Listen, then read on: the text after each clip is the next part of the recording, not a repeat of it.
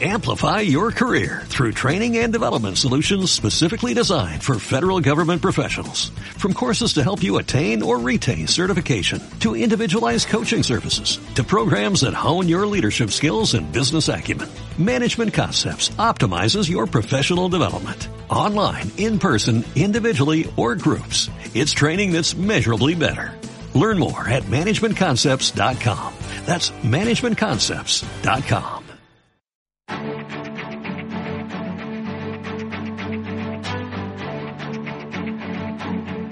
Capital Intereconomía, el consultorio.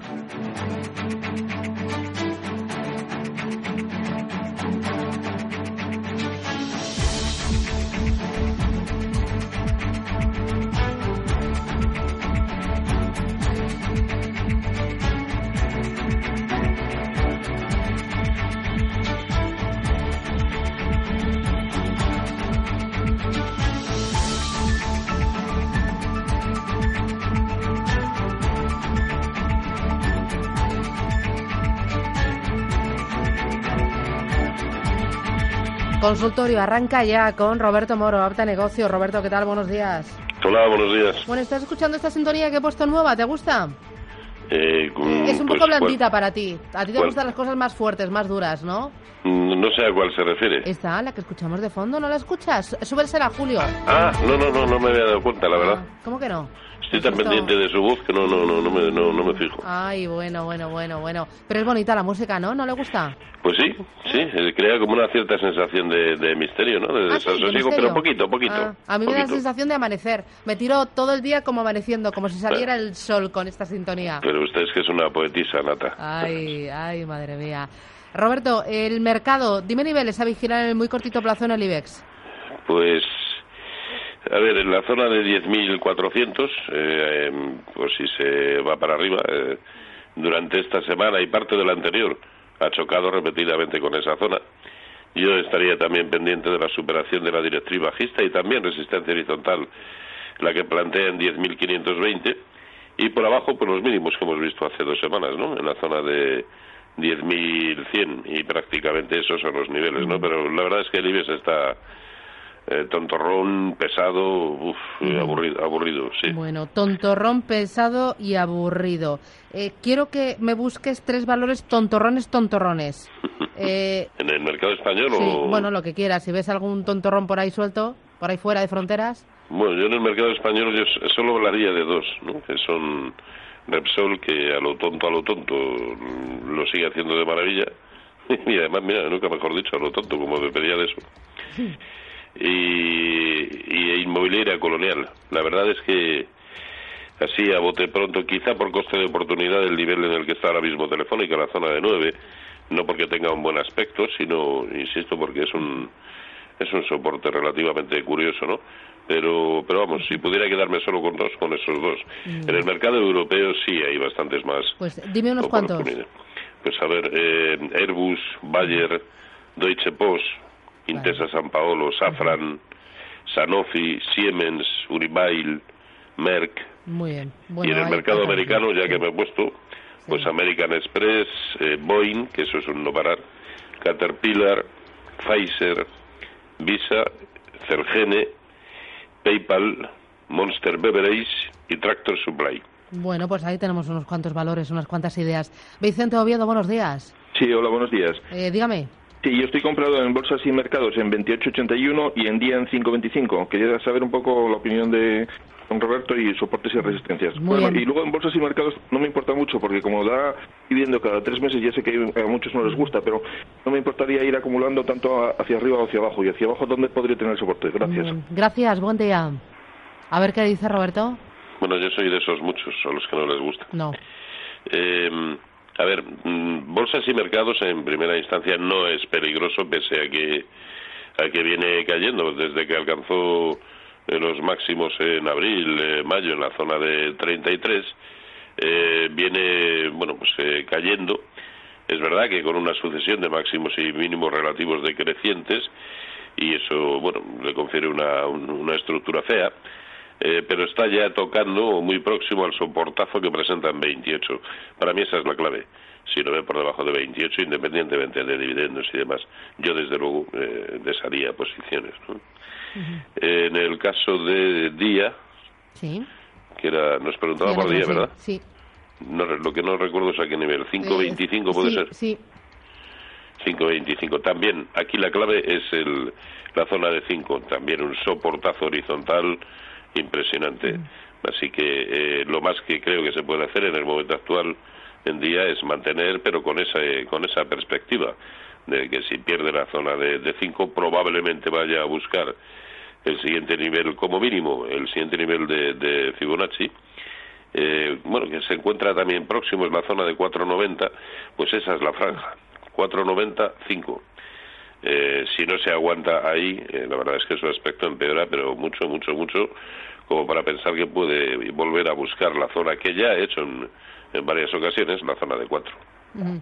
Eh, desde Madrid, Antonio, buenos días. Buenos días. Uy, cuéntame, dígame. A ver, eh, yo quería comentar al señor Romolo. Eh, el IBEX lleva un movimiento lateral de las últimas semanas y lo que me sorprende sobre Telefónica y BBV es el IBEX está mm, cerca de los mínimos de las últimas semanas y el BBV está en, inclusive ha superado el máximo de las últimas semanas y Telefónica también está sobre bajo que porque los movimientos de, de- la- del IBEX le llevan más o menos BBV y Santander hacia arriba o hacia abajo. Ellos tiran y, los, y el IBEX le sigue con un porcentaje algo inferior. Pero ayer ha sido todo lo contrario. Ellos han seguido so- cerca de soportes y BBV supera el, el máximo de las últimas semanas. ¿Qué, ¿Qué me puede decir de eso? Porque yo quería entrar en BBV y Telefónica que me diese soportes y, y, se- y resistencia. Gracias. Fantástico, gracias, buen día. ¿Qué dices, eh, Roberto? Bueno, la apreciación es correcta, ¿no? Eh, al fin y al cabo, el- los grandes causantes de que en su momento el IBEX perdiera la zona de soporte, eh, que eran los 10.400, básicamente fueron Santander, Inditex y Telefónica, no tanto BBVA. BBVA se ha mantenido muy bien, sigue haciéndolo, al hilo además de un índice sectorial bancario europeo eh, que cuando tocó la zona de soporte que presentaba eh, y que sigue presentando en, en 128 pues rebotó. Parece que incluso camino de buscar lo que es el techo del rango en el que se viene moviendo desde mayo en 140, con lo cual no parece eh, que el escenario para la, para la banca europea sea feo. Otra cosa es la banca española, ¿no? Y sobre todo la, la ligada a intereses catalanes que hemos visto que en las últimas jornadas pues han tenido un han tenido un castigo eh, bueno pues, en algunos casos eh, curioso no en cuanto a BBVA es complicado tratar de eh, de incorporarnos en el momento actual ¿por qué? porque el soporte lo presenta y muy claro además en la zona de 7.10 7.13 y el techo del canal, eh, de- bueno, de, sí, del rango en el que está metido también desde el mes de abril, es 7.95. Lo tenemos en 7.52, equidistante de ambos niveles. Yo ahí no veo estrategia posible, ya no solamente eh, por, por el inconveniente de tratar de acertar el lado correcto, sino dónde situar convenientemente el stop loss. Así que creo que es preferible esperar a que se defina. En cuanto a Telefónica, el nivel actual pudiera ser bueno simplemente porque es un buen es un buen soporte, ¿no? Con stop no por debajo de 8.80. Así que bueno, este pudiera ser un buen nivel para tratar de comprar algo en un título que desde luego no está bollante.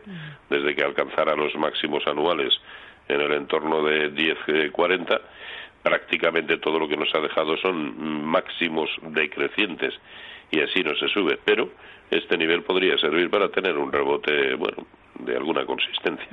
Eh, Rubén de Baleares, buenos días. Buenos días. Dígame. Sí, quisiera preguntarle sobre dos valores del IBEX, concretamente Acerinox. Eh, bueno, el otro no es del IBEX, es una farmacéutica que es SAES. Y del mercado europeo, concretamente, Deutsche Telekom, ¿qué le parecería comprar en estos niveles de más o menos 15 o por ahí? Muy bien, gracias. Eh, Roberto, ¿por dónde empiezas?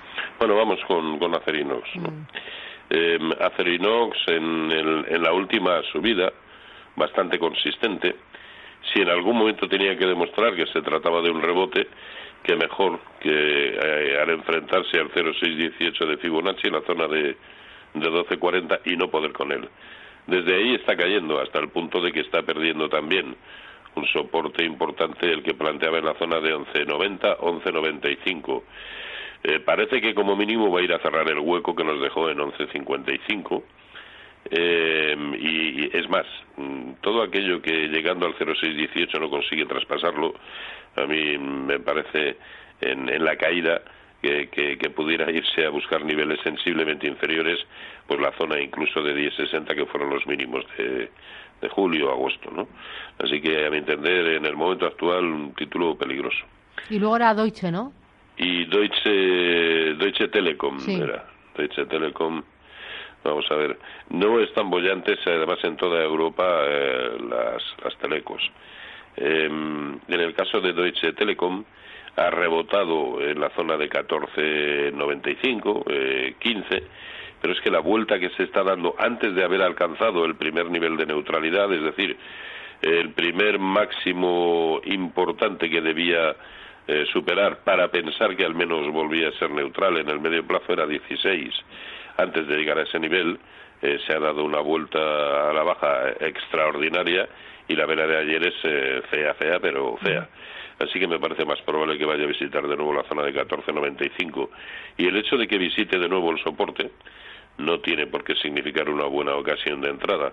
Vamos a ver en qué contexto se encuentran los índices cuando ataque esa zona, si es que sucede, y si no, como al fin y al cabo lo que pretende es encontrar un buen nivel de entrada, yo este título preferiría comprarlo por encima de 16.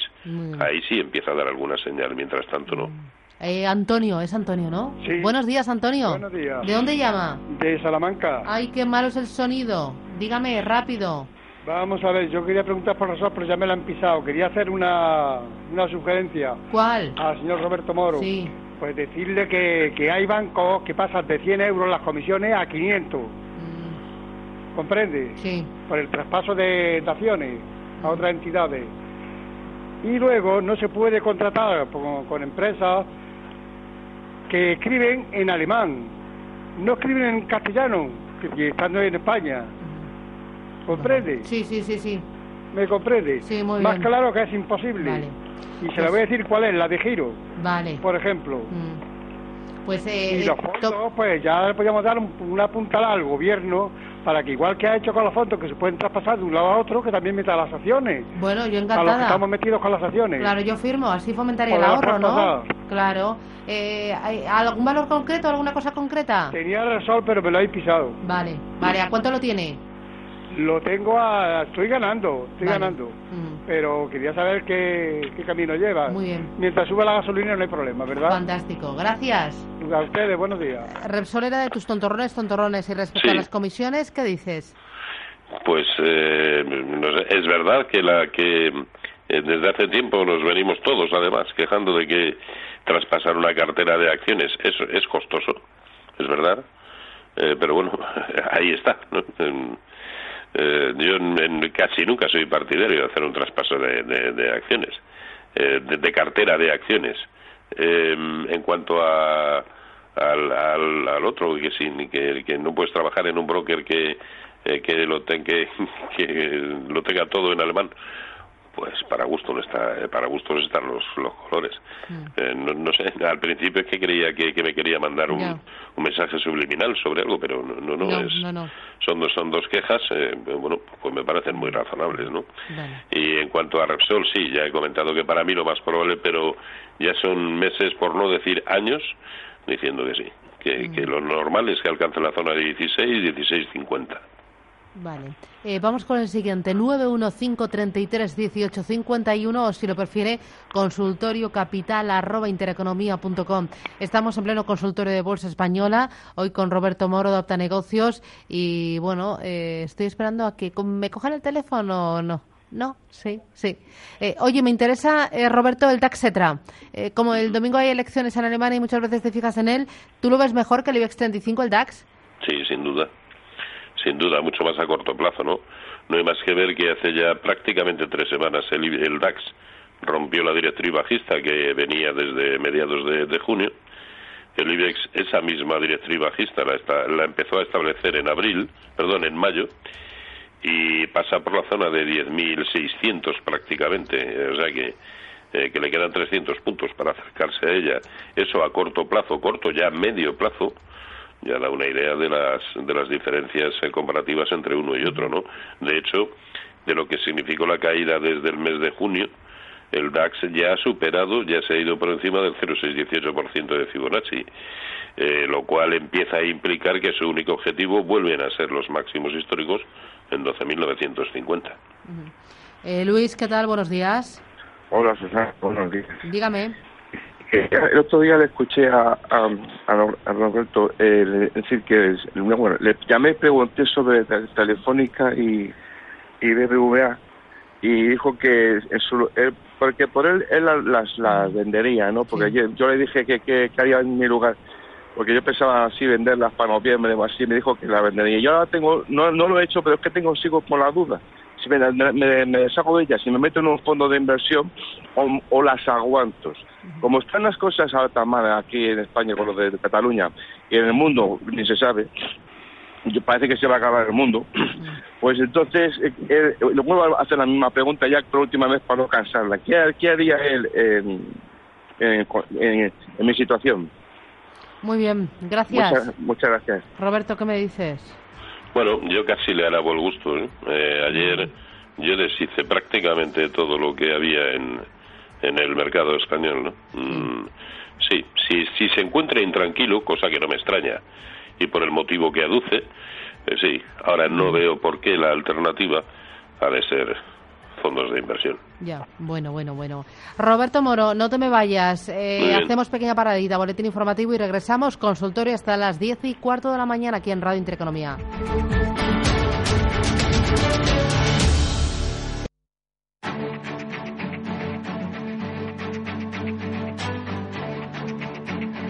Capital Intereconomía, el consultorio.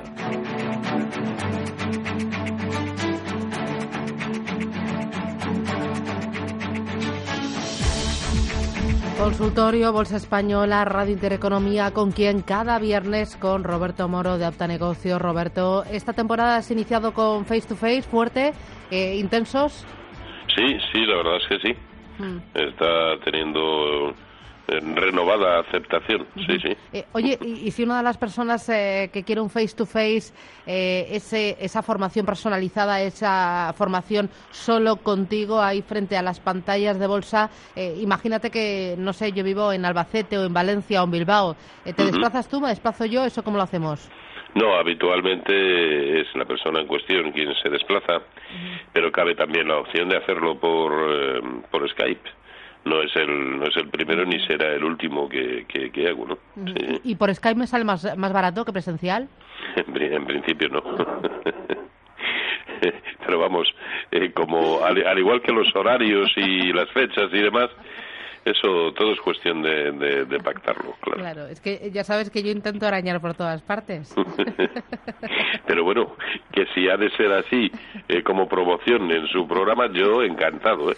Vale, pero yo también tengo que decir al oyente que merece la pena si uno no vive en Madrid desplazarse que merece la pena, eh, yo creo que compartir contigo ahí en vivo, en directo, eh, codo a codo, pues los movimientos y los gráficos, ¿no? Ya que uno eh, se dedica a aprender, le dedica un esfuerzo económico y un esfuerzo de, tiempo y, formativo, oye, pues merece la pena, que no, no puedo decir de otra manera. como además lo hacemos todo con gráficos en tiempo real, según está produciéndose las, las situaciones de mercado, pues bueno, se ve más claramente en los niveles idóneos de entrada, donde establecer los filtros para dar por válidas las rupturas, donde establecer los stops. Sí, sí, sí, es, es muy es muy práctico, muy práctico y además curiosamente eh, viene mucha gente de las islas, tanto de Baleares como de Canarias. Eh, eh, Ana, no, Ana no, Alejandro, Alejandro, ¿qué tal? Buenos días. Bueno, buenos días. A ver, dígame. Mire, es que tengo comprado Arcelor y he visto mm. que en dos días ha pegado un bajón muy grande y la verdad que estoy preocupado. La tengo comprada a 21.96. Vale, vale. No sé, ah, ah, si salirme o esperar o no sé. Pues a ver qué nos dice Roberto. Gracias. Gracias. ¿Qué dice Roberto? ¿Se espera o sale ya? A ver, hoy prácticamente ha vuelto a tocar la zona de 21. Eh, se ha quedado muy cerquita en los mínimos intradiarios. Esa es la zona importante. 21 en su momento fue un nivel que le costó rebasar en el rebote Estamos hablando de primeros de julio. eh, y por lo tanto vuelve a convertirse en un soporte importante. Y desde luego por debajo de 21 de salida posiciones. Vale, vale. Eh, vamos a intentar acercarnos a la semana que va a comenzar la semana que viene, el lunes que viene, para ver dónde van a estar las claves y qué es lo que va a determinar el movimiento del mercado. Eh, no sé si serán los bancos centrales, eh, va a ser el resultado de las elecciones en Alemania. Ana Rivero, de Santander Asset Management España, ¿qué tal? Buenos días. Hola, ¿qué tal? Buenos días. La próxima semana, ¿qué, va a marcar el ritmo de las bolsas y de los mercados de deuda? Pues mira, aparte de, lo que estabas comentando, ¿no? el resultado de las elecciones alemanas, que aunque no parece que vaya a haber mucha sorpresa, bueno, pues siempre será un poco de atención. La verdad es que datos hay, hay pocos. Hay datos de IPC que sí que suelen ser eh, pues eh, interesantes, ¿no? Conocer eh, cómo evoluciona el IPC. Hay datos de confianza en Europa. Y luego en Estados Unidos también hay datos de confianza del consumidor, pero lo que son datos macroeconómicos importantes después de, la FED, ¿no? que era el, dato más importante del mes de, septiembre, pues eh, los demás se diluyen un poquito. Eh, ¿Tú crees que la recta del año va a ser buena, que el mercado va a recuperar fuerza tras eh, estas últimas semanas más paradas? Yo creo que sí. Yo creo que sí, sobre todo el mercado europeo. Yo creo que hay pues, muchos mimbres para, para poder decir que, que, por lo menos recuperar parte de las caídas que se iniciaron en mayo con estos niveles de, PMI, por ejemplo, que acaban de salir, ¿no? El PMI eh, de la zona euro, que ha salido mucho mejor que esperado. Es decir, siguen saliendo noticias positivas industriales eh, y de consumo y la verdad es que no hay no hay motivo para seguir con el goteo a la baja. O sea, yo sí que creo que estamos en una senda de, recuperación parcial de estas caídas. Eh, ¿En qué sectores o, en qué tipo de valores hay todavía oportunidad? Porque estamos viendo que este año se impone la gestión activa, que no todo sube, no todo baja y que depende del momento, del euro, de la macro. O sea, gestión activa al 200%. Pero ahora, ¿qué es lo que pinta mejor? Yo creo que hay que estar en el carro de las cíclicas ahora mismo, que las salsas que vengan van a venir por cíclicas, eh, pues por lo que estamos diciendo, porque es una eh, es una economía que está creciendo por demanda interna y que, y que está en un momento positivo pues, eh, pues muy muy evidente, no muy muy fuerte, o sea, con una continua revisión de estimaciones al alza y eso quien mejor lo debería aprovechar son las cíclicas y, me parece a mí que es como la, mejor o la apuesta un poco más, más segura ¿no? a la hora de subirse a un carro que crees que va a tirar, ¿no? que crees que va eh, que tienes confianza en que va a subir. Yo, yo creo por lo menos para esta parte final del año estar en cíclicas es lo más recomendable. Mm, eh, el tema de Cataluña está afectando, está pensando en la bolsa española, se la nota más, más pesada que el resto de indicadores en Europa. Bueno, en la bolsa y en la deuda. O sea, está pesando en un nivel un poco marginal, si queremos verlo así, porque realmente no hay grandes caídas, ni hay grandes sorpresas, ni la prima de riesgo se ha disparado enormemente, ni hay, eh, pues eso, un, un, peligro inminente de salida de capitales, ni nada parecido pero mm, bueno, pues es un factor que no hay en otras economías, es un factor de incertidumbre que, que es que no, al inversor institucional y sobre todo al internacional, eh, pues, eh, pues le pesa, le pesa a la hora de, tomar decisiones de corto plazo. ¿Para qué vas a invertir ahora? Bueno, pues te esperas a mediados de octubre a ver qué es lo que ha pasado o cómo están las cosas y entonces ya invertirás eh, después, pero te, te ahorras esto porque es que no hay otro foco eh, parecido de, tensión política en Europa, ¿no? Con lo cual, bueno, pues sí, sí que está pasando. Ana Rivero, muchísimas gracias. Buen fin de semana. A ti. Adiós. Seguimos con nuestro consultorio, a ver si nos da tiempo a una, dos llamaditas más. Roberto, sigues ahí, ¿verdad? Sí, sí, aquí estamos. Eh, tú entre las perlitas habías dicho antes Repsol, también telefónica, ¿verdad?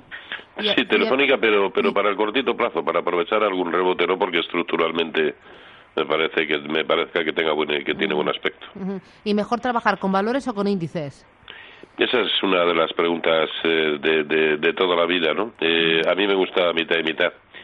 El índice es más noble y, por lo tanto, cuando crees haber detectado una tendencia, es de más fácil cumplimiento en un índice que en muchas de las acciones que componen ese índice. Ahora bien, si el movimiento es consistente, en el índice también va a haber títulos dentro de ese índice que van a replicar por dos o por tres el movimiento del índice. ¿Por qué nos lo vamos a negar? Al final, es todo cuestión de, estudiarlo detenidamente con análisis técnico. Es el que nos va a llevar a tomar las decisiones. Eh, José, ¿qué tal? Buenos días. Hola, ¿qué tal? Muy buenas, muy buenos días. Eh, quería hacerle una pregunta, eh, bueno, es una pregunta genérica a don Roberto. bueno, yo estoy, estoy invertido en un fondo ibérico de acciones y se habla bastante se habla bastante de, cuando qué va a pasar cuando estalle, estalle la burbuja la burbuja de renta fija en qué va a afectar a la renta fija en sí Eh, y luego en qué, en qué puede afectar a la renta variable. Si es verdad que mm, puede pasar dinero a renta variable, mm, ¿cómo, cómo, lo ve, ¿cómo lo ve el analista? Muy bien, gracias. Gracias. ¿Qué, qué dice Roberto? Bueno, eh, a ver, eh, yo sí creo que el mal de nuestro tiempo es, eh, es la burbuja de, deuda, ¿no? Por lo tanto, por supuesto que va a afectar a la, a la renta fija, pero también creo que va a afectar a la renta variable. Es decir, hay hay situaciones, hay correlaciones que se han ido manteniendo a lo largo del, tiempo, incluso de los siglos, eh, pero que están ahí para descorrelacionarse, ¿no? Yo recuerdo en todo el periodo 2002-2007, periodo eminentemente alcista en las bolsas, que también coincidió con búsqueda de máximos históricos en, el, en, la, en la deuda en, en aquellos tiempos, eh, pero también en el petróleo, que se fue a máximos históricos. Es decir, eh, las tres situaciones al tiempo se dan de patadas prácticamente desde el lado macroeconómico. Eh, y sin embargo sucedió, y es más, han vuelto a suceder en alguna que otra circunstancia reciente, ¿no? Por lo tanto, yo no sé cuál va a ser el desencadenante. El escenario que yo manejo, al margen del pinchazo de la burbuja de la deuda, es que también las bolsas van a tener un gran varapalo eh, pues em, en el primer trimestre probablemente del año que viene, ¿no? Eh, no en el primer trimestre, sino que comenzaría en el primer trimestre. Esto, como sabe, es ciencia ficción, ¿eh? Es solamente mi escenario que, probablemente no tenga nada que ver con la realidad, eh, pero es el que yo manejo. Entonces, yo sí creo que vamos a tener una caída brutal, pero porque me parece que es insostenible ya un periodo de nueve años seguidos eh, subiendo en el mercado americano. Fantástico, gracias. Eh, ¿Tenemos más? No, no, no, que no tenemos ese tiempo. Que se me ha ido ya, que se me ha ido. Eh, Roberto Moro, apta negocios, face to face, www.robertomoro.com. ¿Has visto? Es como lo sé de memoria. Es como si lo llevara aquí grabado en la sangre. Es, usted, es usted un hacha. Bueno, bueno, bueno, ahí que nos implicamos. Roberto, muchísimas gracias. Buen semana. Cuídate. Adiós. Igualmente, hasta luego.